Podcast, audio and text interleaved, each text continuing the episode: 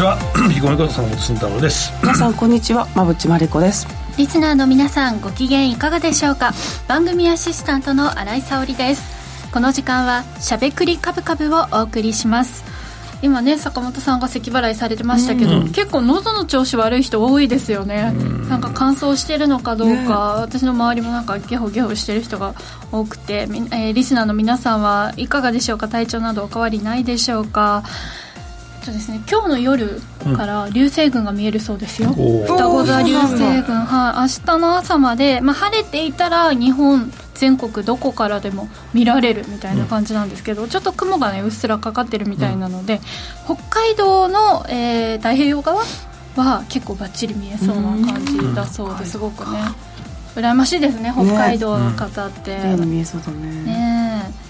さて、えー、手元に私たちお土産いただいてまして、坂本さんから。熊本から福岡経由で帰ってきました、はい、お疲れ様です最近飛行機遅れすぎるんだよね。今日あれもかなり早い飛行機乗ったけど遅れるし。あそうですか。昼の飛行機は乗るもんじゃないですよね本当に。なんで遅れてるんですか？えー、本当はだからいやあれじゃないやっぱたくさん乗る人がいるのと、うん、あと最近なんかあれじゃん？アナのとことか特にだけどそのあのなんだろう制限エリアに入るあの、えー、ゲートがあるじゃん、はい、あれがなんか閉じてるところとかあるんだよ4個あって3個しか使ってないとか夜になったらもう1個しか使ってなかったりするし。だからあれも一つの要因じゃねえの、うん、人がいねえんじゃないかな分かんないけど。戻りきってないんだね。ねうん。結構ね旅行者増えてるからあの体制も戻してほしいとかそうそうそうね。いろいろね。だから多分乗るのに遅れてるから遅延してんじゃないって思ってるけどね。うん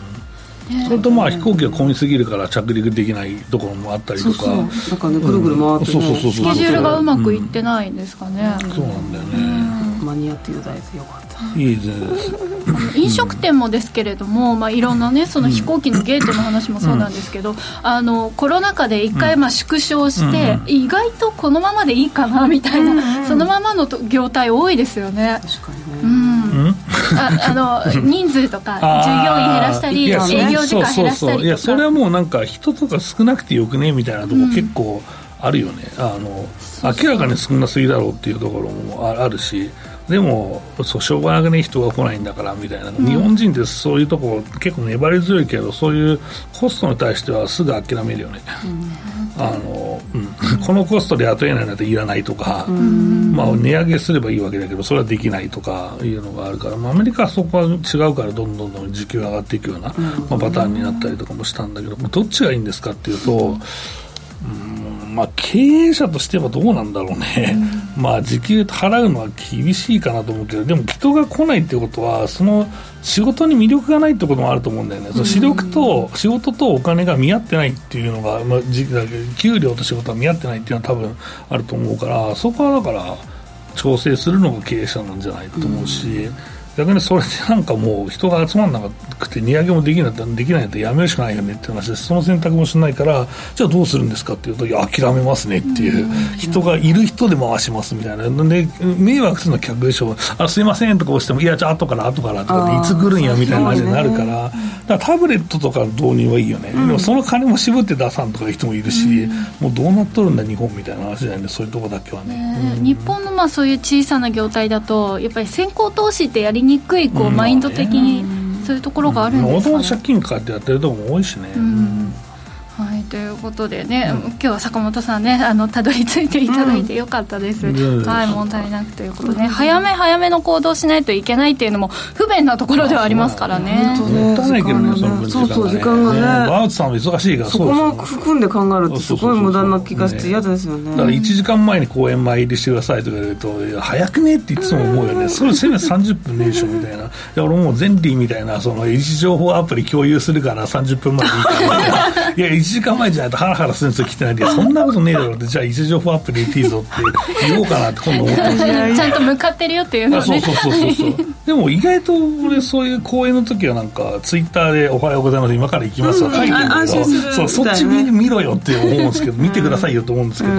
そうそうそう。意外と見てくれてる会社さんもあって、そうですね、それ見て安心してますとかいつも言われるんだけど、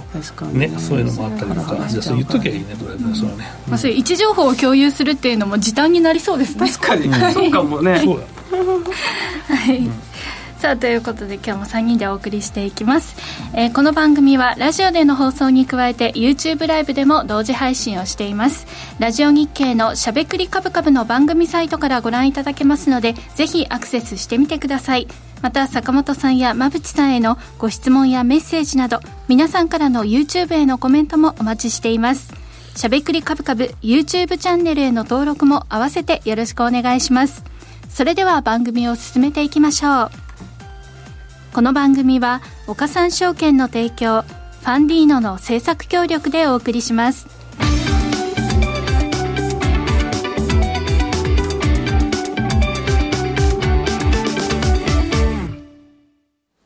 ここからは坂本さん、馬淵さんのお二人に足元の相場環境と今後の展望について伺っていきたいと思います。今日の東京株式市場では日経平均株価は4日ぶりに反落して引けました。13日のアメリカ FOMC の結果を受けて、アメリカ市場では長期金利が低下。日米の金利差縮小への思惑から、東京市場での取引時間中にドル円は一時140円台後半まで円高が進み、採算悪化を懸念した自動車株など輸出関連銘柄などが売られました。ただ、下値では押し目を拾う動きも見られ、日経平均は下げ幅を縮小しましたが、このまま安心していいのかどうかというところですね、はい、このあたり、えー、指標など含めてお話しいただきます。意外とやっぱり円高になると株下がるよねっていう話だけど、いやもっと下がってもいいんじゃないかと思いますけどね、あのレベルの円高だったらね、ね。まあ、アメリカ株強いから、そんなに下がんねえだろうっていう見方もできますけどね。うんそうアメリカがあんなに上がったのにね、うん、日本株はついてこなかった今日っていうね何なんだっていうか円高ですね。ひどいなと思いながら。円高である程度ここでもう落ち着いてしまったらアメリカさらに上がったらまた日本株上がるんじゃねっていう気もするけど、うん、確かにねこの辺りで止まってくれればね、うん、円高を織り込むんですよっていう、まあ、そんな話なんだけどさ、うんまあまあ、とりあえずその原因と、まあ、今週の、えー、マクロ指標を、ね、見ていきたいと思います。お願いします。はい。えっ、ー、と、まず FOMC の前に CPI と生産者物価指数それぞれ発表されていて、まあ、非常に、まあ、落ち着いてきたという印象ですね。えー、CPI に関しては、えー、3.1%、生産者、えー、生産者物価指数に関しては0.9%になってきているので、まあまあインフレ落ち着いてきたなのっていうのが確認できて、その流れで FOMC だったので、やっぱりなと。利上げ打ち止めが明確になって、そしてまあ利下げの時期と回数がかなりこの後は焦点になるんですけども、うん、一応会合を経てえー、来年3回ぐらいの利下げかなっていうふうなあの印象なんですが、マーケットはそれ以上に織り込んだ動きにはなってますよね。ね昨日と、まあ、今日の動き、動きを見るとね。もうそうなってますよね。はい。だから、アメリカの10年債の利回りが3.9%になって、うん、落ちてきましたし、うんうんドル円が141円後半ということなんで、うん、まあ、FMC 通過して、かなりもう利下げのところに焦点が移っていってるなという、そんな印象ではあります。いや、やっぱ最近ね、買っとけって言ったじゃん、俺、ね、もう行きましたね、ピークアウトしましたね。もうあのピークの時にもう何回も言ってるし、もう、その番組でね、怒られちゃうかもしれないですけどね、まあ、それでももう持論は曲げんと。い。うことで、今債券買わなくていつ買うんですかという話で、ね、えー、もう嫌っていうほど言わせていただいたんで、まあまあいいやと思ってるんですけど、ね、はい、まあ、通過したという感じは明らかにしますね。なので、まあ、ソフトランディングの期待がかなり高まってきている中で、うん、今回の FOMC を通過してこうメンバーの見通し中央値を次のスライドで持ってきました。うん2023年から2026年にかけての GDP の成長率と失業率と物価の見通し、そして政策金利それぞれ持ってきたんですけど、まあ、GDP の成長率見ると、これは2024年は1.4%で2025年が1.8%なので、まあソフトランディングですよね、うん、そのマイナスには転じないし、ね、まあなんとかこう落ち着くだろうというふうなことが見込まれていると。うん。で失業率も大体4%で着地して、うん、物価はもう2%台に来年入ってくるということなんで、うん、あそんな見通し出してるんだという印象です。うん、で最後 FF 金利見ておきましょうか。これが今5.5%のところが24年には4.6になってくるので、何回、まあ3、3回ほどの利下3回、まあ4、3回かな、3回。だね、これはね、3回、3回か。そう、FMC の見通しとしては3回の利下げだよっていうメッセージになってるんです。けど、24年の半ば以降だよね、一応言ってそうですね。ね。じゃあ後半にキュッキュッキュッとやるっていう。やるっていう、それから0.5やなきゃいけない。から、うん、そんなことはねえだろうと思うんですけど、そうですよね。景気見ながらだけど、まあ0.5でも0.75でもできますからね、やろうと思ったらね。うんでもマーケットは、この FOMC の前までは、4回から5回あると。見積もっていたような。いつからどうやってやるんですか？臨時、臨時会合でもやるんかって話だよね。ね。っていうのを勝手に見積もっていたっていうふうに言われてるんですけど、うん、まあ一応今、今の状況で FOMC としては3回ほど、うん、えー、利下げをするだろうっていうところがもう70%ぐらいの、うん、になってるので、うんうん。なそれで株高アメリカ株高はいいんですけど日本がちょっと弱いのがやっぱり気になりますよね、では変わって日本のその日本の話題そうですね。お願いします。日本は、えーとえーと、先週からあの話に戻していきますけれども先週もね141円つけたタイミングとしては6日に日々の副総裁が出口への言及をし、次の日にえー、上田総裁がチャレンジング、あ、上田総裁の上田がちょっと間違ってすみません。上田総裁がチャレンジング発言で、うん、えー、ここで141円台後半になったんですけど。一回戻りましたね。そう、戻ったんですよね、その後ね。岸田さんとか上田さんの会合もあって、うん、えー、怪しいな、141円台推移してたんですけど、うん、まあ FOMC に向けて、為替がギュンとこう戻ってたんだけれども、また、今141円台だというところなんで、まあ、円高方向にやっぱり圧力がかかっているなということです。あとは非常に、えー、確認しないといけないのが日銀単価が出ましたね、はいはいはい、これいつもかあの坂本さんがおっしゃっていただいている為替、ね、はい、こちらも、えー、確認したところ、うん、えー、139円35銭というのが、うん、えー、今年の皆さんの為替想定レートになっています。うんで GDP とかは結構悪い数字が続いていた日本の、ね、GDP 悪い数字出てたと思うんですが、うん、結構日銀単価は強い数字が出てますね、うん、大企業中小企業。やっぱりだいぶ円安の恩恵を受けてるんじゃないかなっていうのも、ね、そういうことですよね、ありますし内需もまあ悪いながらも粘っているという。ね。ね。なので、まあ、こちらちょっと日経新聞さんのものをちょっとあの転載してますけれども、うん、大企業の製造業非製造業ブルーのライン含めてどちらも、えー、強い。そして中小企業の製造業非製造業も上向きだということなので、はい、あの GDP は消費のところがちょっと鈍化してきてるっていうのがねあの発表されてましたけども、うん、経営者のマインドですね。これ、はい、アンケートの結果としては、うん、結構強い景況感が出てきてますよというところです。あと設備投資もね相変わらず強かったので、うんうん、まあまあ株式市場にとっては値崩れしづらい、うん、あの要素は揃っていると今のところ私は思ってるんですけどね、はい。これがまあマクロのお話になります、はいこの景気指標、まあ、経営者の方のこう、はい、マインドがそんなにこう悪くないということで、それが設備投資の方に振り向いているということで,、ですよね、イコールという感じでいいんですかね、うん。うん、経営者の方ねあのマインドが冷えるとすぐ設備投資やめますからね、うん、まあ設備投資っていきなり減損になるとかあるからね、上昇企業でもねリーマンショック挟んでなんかもう500億とか600億の設備投資っていきなりほぼ減損とかありますから、ね意外と怖いよね、うん、あとあんまり日経平均が下がるとね上場企業の経営者ね設備投資やめちゃうんですよねね。そうそうそうだからあんまり大きな下落は望ましくないなと思いながら。まあでもさそれってもともとはね、やっぱり市況がいいから、うん、その、節動しますっていう話なんで、うん、悪くなったらそれはしないんだけど、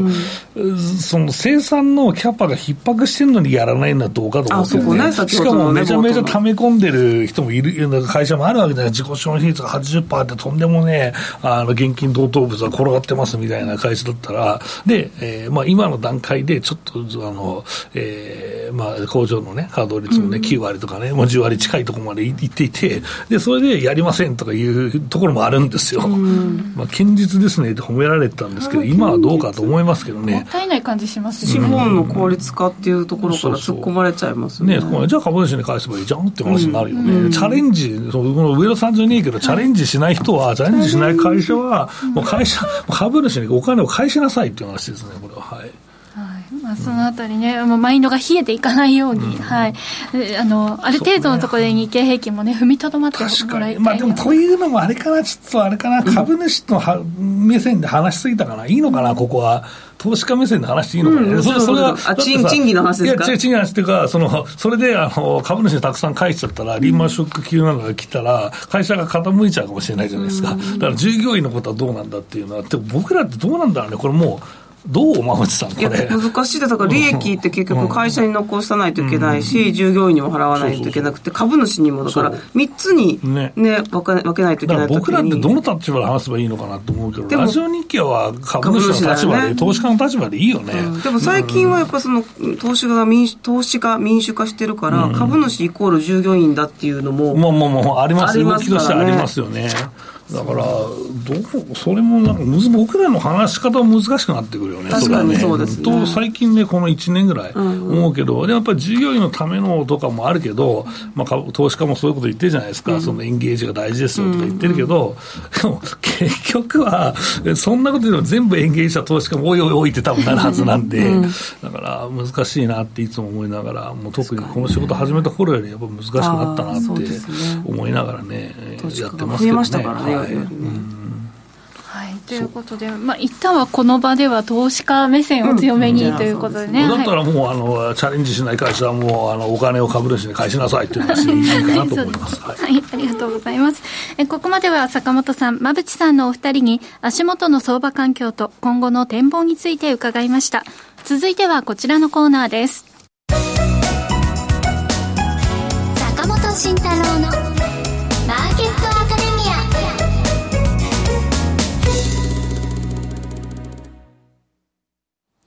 このコーナーでは投資をぐっと有利に株価指数 CFD の活用などを含めて投資のポイントについて坂本さんに教えていただきます。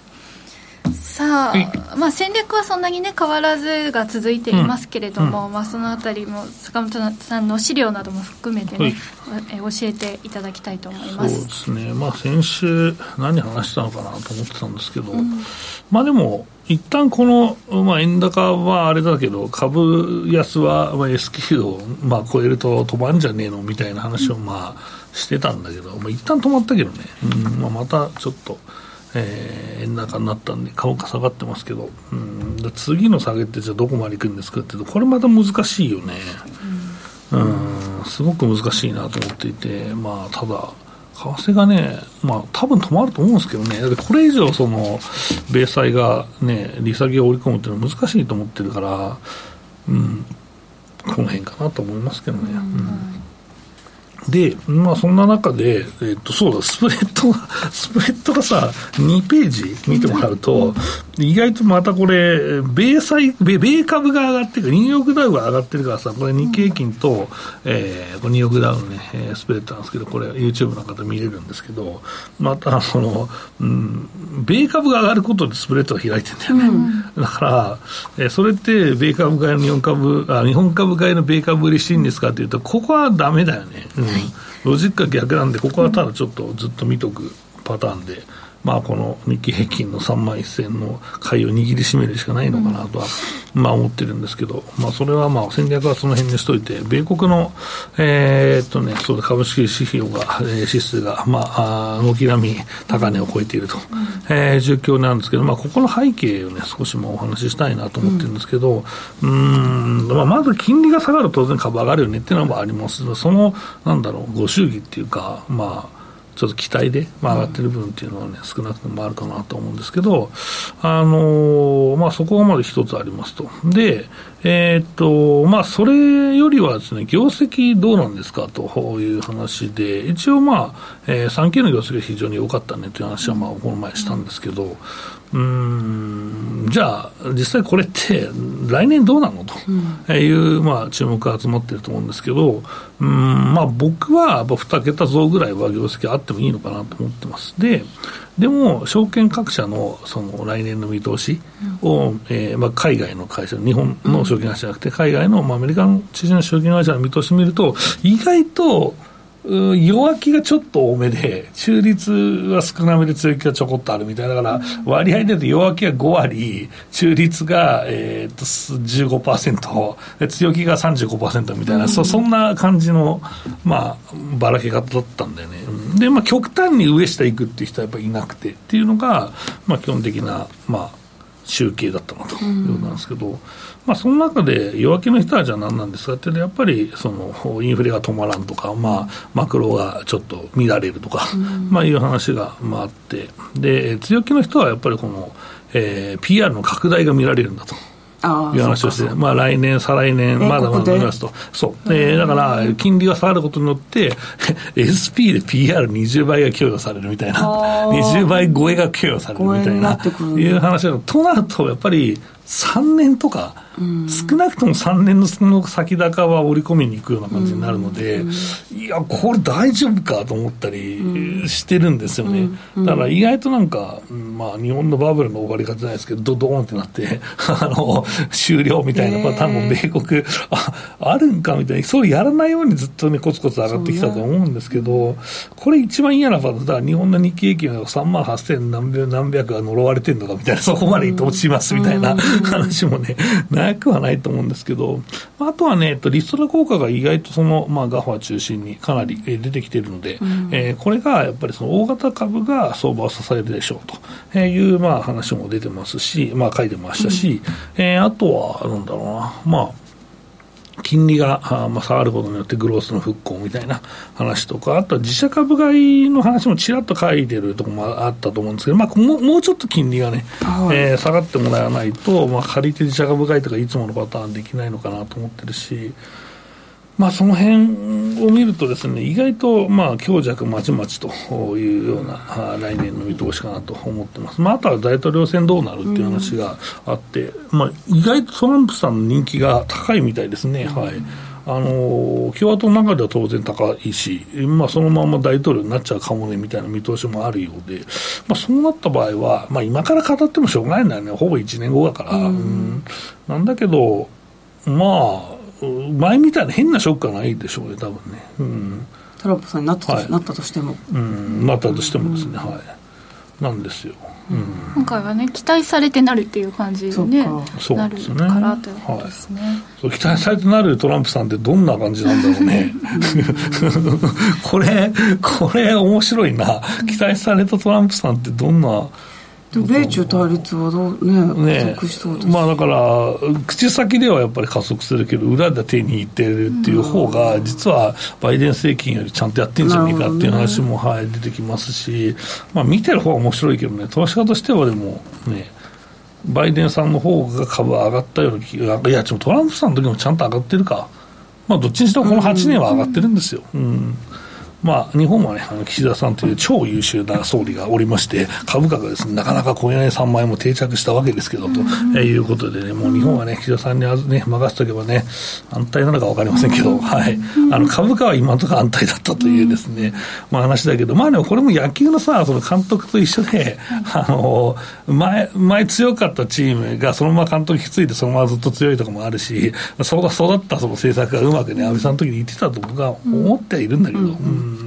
まあ、安倍さん、菅さんだと思ってるんだけど、まあでも、えー、実際、まあ現状はそうだからね、岸田さんが総理という株がこんな上がってるわけですからと、まあいうことになりますし、意外と日本のこの盲点というか、その日本のウィークポイントって財務をやっぱり上げる人がどうしてもね、出てくるんで、だからそこをちゃんと考えてるっていうことは日本って変えるよねって思う人もいるかもねっていう、まあ、どなんで岸田さんだから株価が上がる理由は円高以外で、円安以外で説明すると、それしかねえかなと思うんですけど、まあ、だからそういう意味ではね、日本の、まあ、財務運営っていうのが、まあ、このコロナ禍過ぎて、米国とかすごい借金増やしましたけど、まあ、日本はそこはね、ちゃんとやってて、国民が苦しいと言ってる方が、まあ、国際的には いいいいなっていうような評価になるのかなっていうと、すごく苦しい話になっているんですけど、はい。えっ、ー、と、まあ、なかなかそういうのも考えると、経済と株ってのおもろいなと思うんですけど、だから思った通りにいかないよね、うん、金利が高いから株下がるかって、むちゃくちゃ上がったわけですから、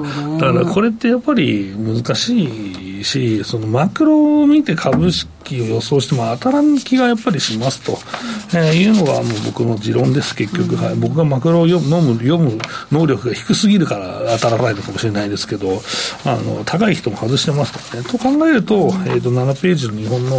えー、業績っていうのはめちゃくちゃいいんですよねっていう話をね、したいなと思います。え、ー、と7ページお願いします。で、えー、とこちら、まあ、あ今あ、YouTube 見れてる方はね、えー、僕のチャートが出てるんですけど、えー、これ、日経平均の最終益を立ち上げたものですけど、えー、今期、えー、ですね、非常に、えーまあえー、業績が一応10%ぐらいはね、えー、ほぼ、えー、確定じゃないかと思ってます。えー、なぜかというと、足元でも8.7%増益になってて、えー、19だけで6.2%の増益になったということなので、やっぱり円安効果を含めて J カーブ効果が出ますと、うん、えー、このラジオでも1年半言い続けて、ようやくね、それが顕在化してきて、このような業績になっているし、株価もこうなっているということなんですけども、じゃあまあ、これって来年どうな、来年度どうなんですかっていうと、まあそうですね、8ページ開けていただくといいんですけど、まあ、意外とですね、8ページ開けるとですね、これは、YouTube 見える方は、セクター別のね、まあ、業績になってるんですけど、非常にね、えー、っと、強いですということですね。はい。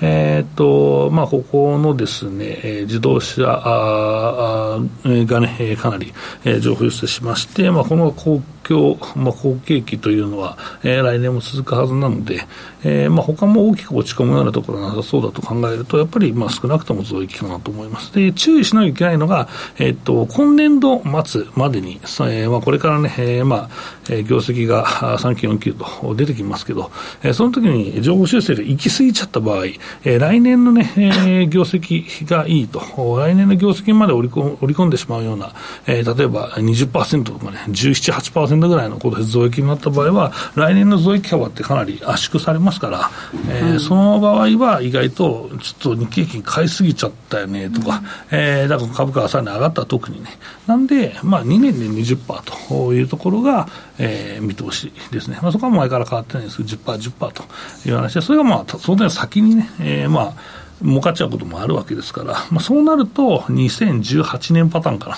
2018年3月期も同じようなことが起こって、えー、次の年、全然もうあの、えー、業績の伸びがなくてですね、うん、えー、株価ぶち下がると、えー、業績急落と。いうこともありましたので、ま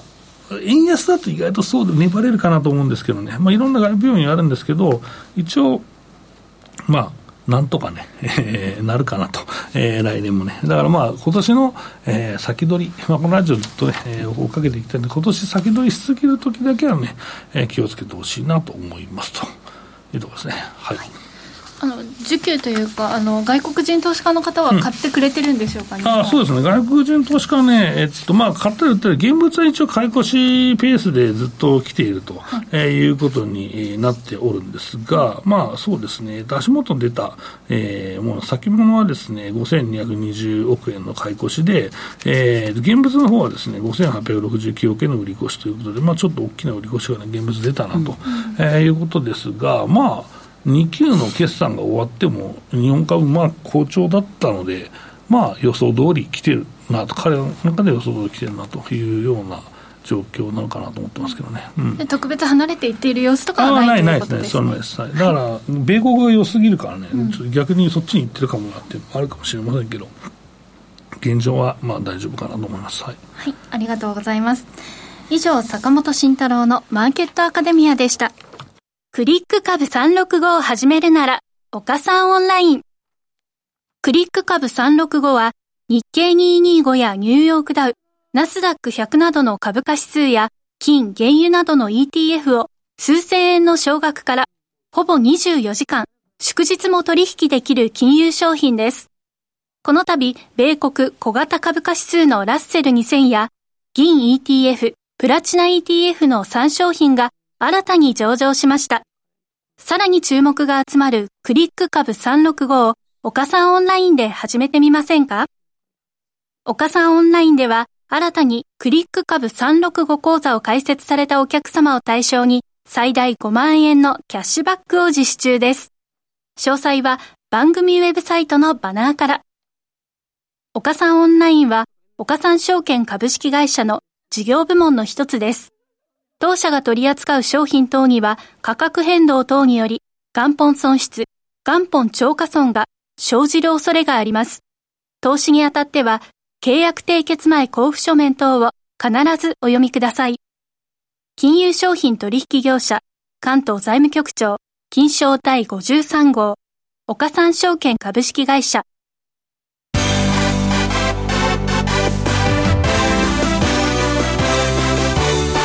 馬淵真理子の10分で教えて、ベンチャー社長。このコーナーでは、これからの日本で活躍を期待される起業家、ベンチャー企業の社長に焦点を当てていきます。これからの成長企業のキーワードが分かれば、投資の視点としてもきっと役立つはずです。今日は株式投資型クラウドファンディング最大手のファンディーノで紹介しているベンチャー企業、シンギュラネット株式会社代表取締役社長町浩二さんにスタジオにお越しいただいています。それではここからは馬淵さんよろしくお願いします。はい町さんどうぞよろしくお願いします。よろしくお願いいたします。えっと町さんは早稲田大学の大学を卒業した後アクセンチャーにてシステムエンジニアリングに従事。その後ベイカレントコンサルティングにてブロックチェーンなどを活用した新規事業開発を支援さらにはブロックチェーン技術の研究開発を主軸としたベンチャー企業を複数設立した後今2019年シンギュラネットをまあ創設されているわけなんですがこの独自開発のブレックチェーンを使ってコンテンツ保有会社向けにコンサルティングを今されているわけなんですがこれどんな事業なんでしょうか、はい、あのブロックチェーンというと、まあ、ビットコインですとか、まあ、イサリアムっていうような金融に使われることが、まあ、多いイメージかと思うんですけども、はい、えー、私どもの事業は、まあ、最近では NFT と言われたりすることありますけれども、うん、メディアコンテンツですね、まあ、キャラクターですとか、まあ、IP と言われたりするような、うん、そういうものを取り扱う、まあ、ビジネスをしているお客様企業のお客様に向けて、えっと、技術サービスを提供する仕事をメインにやっております。マイクロソフトとも連日本マイクロソフトとも連携されてるんですかこれ連携そうですね、うん、連携といいますかあのマイクロソフトさんからも技,、技術の支援をいただいていまして、はい。まあ、そこであの技術を使わせていただきながら我々も企業向けにサービスを提供している形ですね。でまたあの僕らはですね黎明期、まあ、2018年ぐらいからですね、まあ、このあの NFT ですとかそういったブロックチェーンのメディア利用というのをやってきましたので、まあ、その辺のですね研究開発の実績が認められて、まあ、大手の企業さん等に利用されることが多いというところですね。はい、今、まあ、実績が、ね、積み上げられているというお話でしたけれども、はい、このブロックチェーン技術で御社の強みというのを改めて教えてください、はい、あの私どもです、ね、メディアコンテンツの、まあ、ブロックチェーン利用というのにフォーカスして研究開発してしてきておりまして、でまあ、分かりやすいところで言いますとあの IP、まあ、キャラクターっていうのはやっぱりその権利保護ですね著作権として保護されなきゃいけないというようなところがあるんですけどもブロックチェーン残念ながら単体ではその保護機能っていうのがなかったりするんですね。はい、で情報としてですねデータを改ざんできなくする機能はあるんですけれども、例えばそれをあの画像を表示したときに、まあ、コピーを防止する機能なんていうのはなかったりするので、我々そのブロックチェーンの企業あの機能だけではなくてコンテンツを実際にユーザーさんが利用するところまで一貫して、えー、保護した状態で提供できるようにっていうようなこの権利保護の機能が、えー、備わっていましたりとか、またあのその権利の情報っていうのは数字だけではなくて金融の数字だけとは違くて、ええ。えー、まあ、契約書でどういうあの権利がありますっていうのを、まあ、長いものだと数千字とか書かなきゃいけないですけど、うん、そうするとあの一般のブロックチェーンですとその書き込みに結構お金がかかってしまったり取引手数料がかかったりしてしまうんですけども、まあ、それはあのコンテンツには向いてないねということで、はい、なのでここのガスそれをガス代ってあの、まあ、ガス代ってそのことなんですね、はい、そうですね。あの車とは関係ないんですけれどもガス代のことだと思ってました。本当エネルギーのことかなと思った。そう、まあ、電子上のあのエネルギー代みたいな感じで。す、ね、カロリーがかかるとかよく言いますもんね。やるのにそうですね、手数料みたいなあそうですね。手数料ですね。でこれをあの、まあ、なしの方がコンテンツ事業に向いているというところでこれをなしにしたインフラを作ったりですかあとはその我々そのコンテンツのって申し上げている通りでそれをですねあの実際に保存するためにブロックチェーンこれまた向いてなかったりするのでそれ用の、まあ、保存場ですね。保存のストレージって呼んだりしますけども、まあ、そういうのをですね全部まとめてあのご提供するというような、まあ、一括してのサービスをやっております。あんまりこういった企業は日本で見られない？そうですね、あの部分部分でやってる企業さんはあるんですけども、このメディアコンテンツの専業としてトータルでで技術サービスを提供しているのは弊社だけだと思ってますそうなんですね。坂本さんいかがですか？いや面白いな。とこれ創業の経緯でもご経歴をお伺いしたんですけどもこれ創業ってどういう感じで、まあ、やられるようになったのかっていうのを教えていただけたらと思います、はい、あの私もともとはそのコンサルティング会社で、まあ、いわゆるその企業さんに向けたあの、まあ、改善っていうのをよくやっていたんですけど、まあ、10年以上やってたんですけども、日本の産業をあのしっかりとあの盛り上げきれてないんじゃないかなといいますか、まあ、コスト削減等はできてたと思うんですけども、やその日本の IT が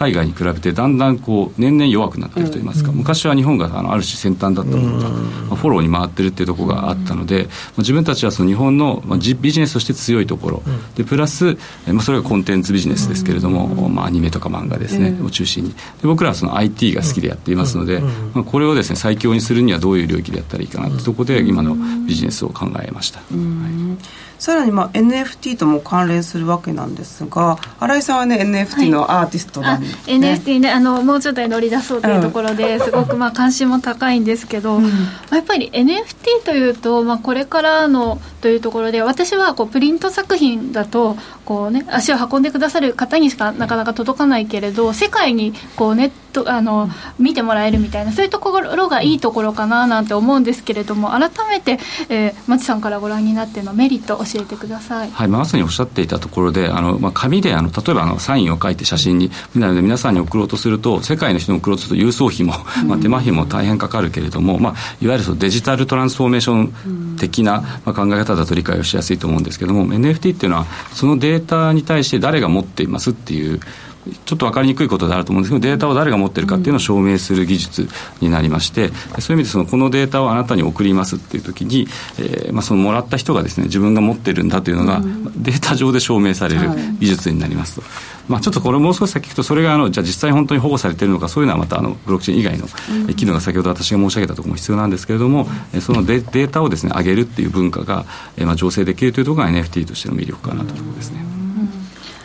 っぱりあと先ほどのストレージがねついているみたいなそこもすごく魅力的だなともう。どんどんどんどんそのねクラウドとかも大きいものにしていかないといけないという中でまあアーティストというか利用者にとってはすごく魅力のポイントですよね。はいそうだと思います。ちょっと脱線しちゃいますけどもともと大昔の YouTube ってめちゃくちゃ画質が悪くってあの、まあ、かつあのあんまりコンテンツとしても長いのがなくて1分とかばっかだったのが今はもうあの YouTube がもう番組のしっかりしたものになってるのと同じように今の NFT ってどっちかというと単発の絵っていうイメージだと思うんですけど、僕らはその何年か先にはちゃんとしたコンテンツちゃんとしたって言いますか、あのフル弱のコンテンツが、はい、あの NFT でも出てくるっていうイメージを持ってます。動画とかそうですねまさにおっしゃるとりです、まあ、NFT とはというところを教えていただいたところで、うん、まあ、改めてシンギュラネットの3つのポイントというのを教えてください、はい、あの先ほど申し上げたところもかぶってしまうんですけれども、うん、ガス代ですね。あのデデータのガス代。まあ、こちらを無料にしてあとよくあるのはその一自分の企業だけでブロックチェーンを運営しているっていうのがあるんですけども、うん、僕らのもともと当社1社でやっていた技術が今は日本企業で7社共同でこのブロックチェーンを運用していましてかつ一般の方でもデータが見れるようにあのパブリックってよく言ったりしますけども、一般公開したネットワークで今安定してこのガス代無料のブロックチェーンがもう3年ほど運用できているっていうのがありますと。で、まあ、こういうインフラを運用しているよっていうのが一つの特徴で、うん、あとはですねこういうような考え方にあの共鳴いただきまして、まあ、大手の企業、まあ、ここあの7社さんほどとですね、まあ、共同でビジネスを展開しているというそのまあ開発力、まあ、ビジネス開発力ですね、があの、まあ、ポイントかなと思ってます。でまたですね僕らその Web3 まあ、あのそのブロックチェーンのコンテンツビジネス的なのとよく Web3 って言ったりしますけれども、うん、この専業でやっておりまして、まあ、その研究開発の結果として、まあ、営業的にも黒字を去年、一昨年と続けることができていて、まあ、そのまあ結果というと言い過ぎなんですけれども、今年でいうとですね、経産省さんの、えー、まあ国際標準に向けた、ブロックチェーンの国際標準に向けたプロジェクトのに採択いただきまして、うん、そういう形で我々のあの活躍の場が広がってきているというところかなと思ってます。Web3 専業で黒字化ってなかなか見かけないですよね。はい、そうですね。ねがたいことに、まあ、ちょうどあの時流があって乗れたというのもあるんですけれども、まあ、ニーズが毎年あの増えてきてるなというのは実感しているところですね。実際この、まあ、開発の実績としては、まあ、ハリウッド映画の分野でもそうです。ハリウッド映画の「トランスフォーマービースト覚醒」というのはこの夏にあったんですけど、うん、それの日本公開の劇場に来た人たちの皆さんに、うん、特典あのポスターとか配る特典ってあるじゃないですか。あれのデジタル版っていうので、えー、今回その NFT プレゼントというのを、はい、行いまして約3万枚ほどですねがデジタルですけども配られたというのがありました。その他ありますか、はい、何かあとはですねあのアートトイの分野で、うん、えー、あのまあ、これ公表されてるんで大丈夫だと思うんですけれどもあのメディコムトイさんの、えーベアブリックって皆さんご存知ですかね？あのおしゃれなあの熊のあのお人形っていいますか、うんうん、いろんなあのアーティストの方とコラボしているのがあるんですけど、そこはあのあの博報堂グループさんと、えー、そのメディコムトイさんが、あの展開しているサービスなんですけども、そこのあのシステムをですね弊社が請け負って開発しているというのがございます。ですね、素晴らしい世界観なんですが町さんが目指されている世界観とかあとマーケットの規模感ってこれどういうふうな規模になってくるんですか、はいあのまあ、コンテンツ業界の中でも特に僕らせっかくブロックチェーン世界中のインフラになりうるものなので、日本のコンテンツが世界に流通していくのをさらにあの助けていきたいなと思ってましてでその規模がですね今大体4兆円から5兆円ぐらいが日本のコンテンツ世界的な市場であの受け入れられているという、まあ、売り上げ上げているというふうに聞いてるんですけどもこれがあの経団連さんのあのあるあの、まあ、調査によると、まあ、10年後までに20兆円ほどに、えーまあ、4倍5倍にあの上っていくと時にあの既存のあのビジネスルートだけじゃなくて、新しいルートも必要になってくると思いますので、まあ、そこで Web3 型での、えー、コンテンツの流通、うん、マーケットというのを抑えていきたいなという考えています。日本はねいつもこういうプラットフォームの分野で負けちゃいますけど、ね、いけそうですか日本。今回は行きたいです、ね、うん、頑張ってください、はい、坂尾さんいかがですか、はい、そうですね、まあ、どのようなメンバーで運営されているのかというのを教えていただけたらと思います。はい、あの弊社自社ですね実はあの役員2人だけの非常に小さい会社なんですけれども、あの開発会社営業協力会社さん、まあ、あとはそのバックオフィスサポート会社さんというのを合わせると全部で15か20ぐらいの関係する、えーまあ、メンバーといいますか会社がありまして、まあ、常時あの我々と一緒に稼働していただいているのが10人から15人ほど。の、まあ、ちまだまだ小さなチームでやっております。はいでは今後のまあ事業展開どういったことをイメージされていますでしょうか、はい、実はですね今回のファンディーノさんを利用させていただいて、はい、クラウドファンディングで資金を調達させていただきました、うん、でこの資金で今来年の4月を一旦めどに新しいですねクラウドファンディング型で Web3 コンテンツを販売するシステムを自社ブランドで今開発しております、でさらにあの、まあ、これを機にですねあの今まで我々の大手企業さんからの仕事を受けてっていうのが大きな形だったんですけども、自社でコンテンツの開発自体ですね、まあ、漫画ですとかあのアニメとかの開発にも関与していこうとしておりまして、この Web3 型でこれ Web3 っていうのはファンが盛り上げていくのを、まあ、重視した、まあ、流通手段でしますと、まあ、その新しいですね流通形態を来年の、えーまあ、3月4月から提供していきましてで先ほど申し上げた通り、まあ、その先にはですね海外に届けるマーケットまでつなげていきたいというふうにそこでクリエイターさんの開拓とかも必要になってくるんですそうですね。であの、まあ、知人のあのプロデューサーさんといらっしゃいますし、うん、これからもそういう方たちとの付き合いを増やしていきたいなと考えてます、ね、あの主に考えてらっしゃるのはどういったクリエイティブなんですか？まずはですね、えっと、漫画とアニメと、うん、まあ、音楽まで。で、えまあ、これをあの世界に出していくってところまでを考えています、ね、日本の強いところですもんね。そうですそこからいくというのは重要あ素晴らしい。いや、ね、もう一気に跳ねるっていう可能性もね、コンテンツによってありますからね、はい、今後とても楽しみにしていたいと思います。えー、ということで町さん素敵なお話をありがとうございました。ありがとうございました。ここまでは馬淵真理子の10分で教えてベンチャー社長でした。次回もお楽しみに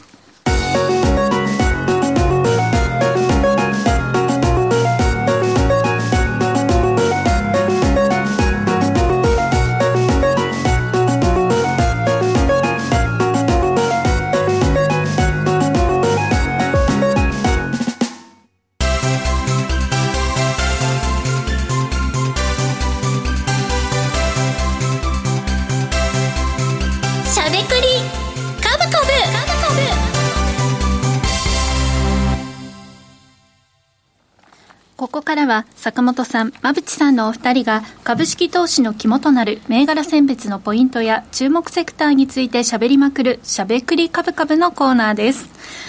さあということで Web3 について分かりやすかったですね。ねクリアに喋ってくださる方がね、うん、いらっしゃるなんてね。面白いですね。はい。Web3 は意外とね難しいからね。難しいからね、その難しいところに使われてるから説明が難しいんだよ。難しくなっちゃうんだよ。すごいクリアだった。うん、はい。とても入りやすいねお話の仕方をしていただきました、うん、コメントでもベアブリあのベアブリックっていうね、うん、あのクマの、うん、えー、キャラクターもいいですね、なんていう、はい、知ってらっしゃる方もねいらっしゃいました、はい、さあそれではこのコーナーでは、えー、坂本さん馬淵さんの注目ポイントを教えていただきます、では坂本さん、まあ、僕はまあ引き続き、まあ、ちょっと全体が崩れてきたからグロースもどうかって話ですけど、まあ、今月はグロース月間にしたんで、はい、グロースの話をします。はい。馬淵さんは私は、えっ、と、専門商社で、今日か、今日発表されたのか、決算。はい。うん、昨日の夜、ピックアップして今日発表されてます。はい、かなりほやほやのところの、うん、はい、データも含めてお話をいただけるということです。え坂本さんからはグロース銘柄、そして馬淵さんからは専門商社のお話いただきます。さあ、あやはりねコメントでもガス代安くするというとね、ね、あの、うん、そういう。電気代のことだと思ってた私。そうであの、ね、電気本当にガスエネルギー系のことエネチェンジみたいな仕事なのかとか言ってというよりはカロリーなんだね、まあ、カロリーがカロリーがかかるっていう,、いうのよ、うん、なるほどね、うん、最近言うか知らないけど、はい、もうそういう専門の言い回し用語がまず難しいですよね、そうそうそう知らなかったねはいちょっとねあのジャンルによってもいろいろとワードがね、新たに学んでいかないといけないというところですけどれども、うん、今日のシンギュラネットのね、町さんのような方にお話しいただけると、すごくすっと。経歴が聞いてますよね。いや、そうそうそう。ね。ねクリアにお話しされるというね。あの、このベンチャー社長のコーナー、結構、あの、コンサル出身ですというね、うん、あの社長の方何人もいらっしゃいましたけれども、ええ、やはりお話の仕方とね、ね。あの、うん、こう事業のこう展開なんかもすごく独特といいますかね、伝える力と論理力ですよね、えー、ありますよね、はいそのあたりもねそういうところからもベンチャー社長を探っていくのも面白いかもしれないですね。うんはい、ということで、えー、坂本さんからは今日もグロース銘柄を挙げていただきます。馬淵さんからは専門商社のお話いただけるとのことです。えー、お二人の気になる注目銘柄はこの後の YouTube 限定配信で解説をいただきます。以上、しゃべくりカブカブでした。時刻は午後5時、えー、間もなく16分を回るところです。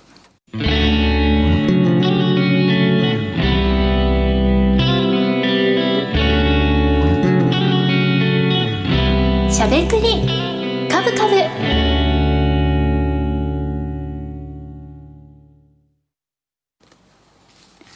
この番組は岡三証券の提供ファンディーノの制作協力でお送りしました。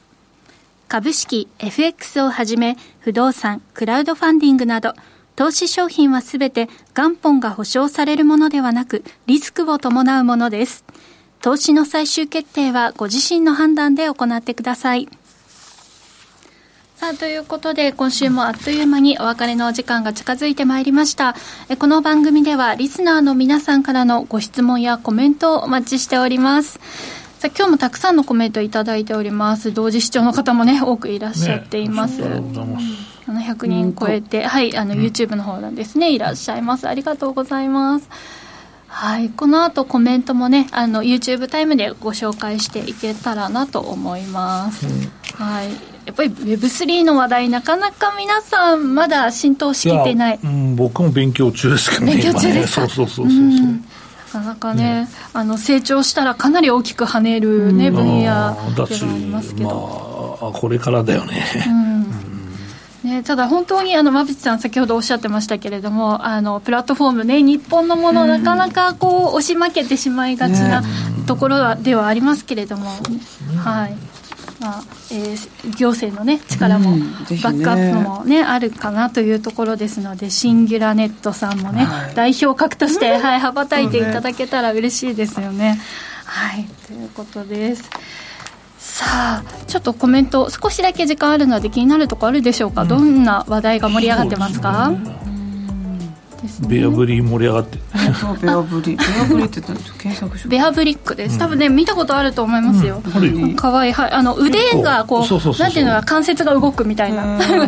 顔が描いてないねクマさんで。よく見ますよね。あれか。はい。へえ人気ですよね。確かにいろんな図柄出てますもんね。ソニプラに売ってそうな、あそうそう。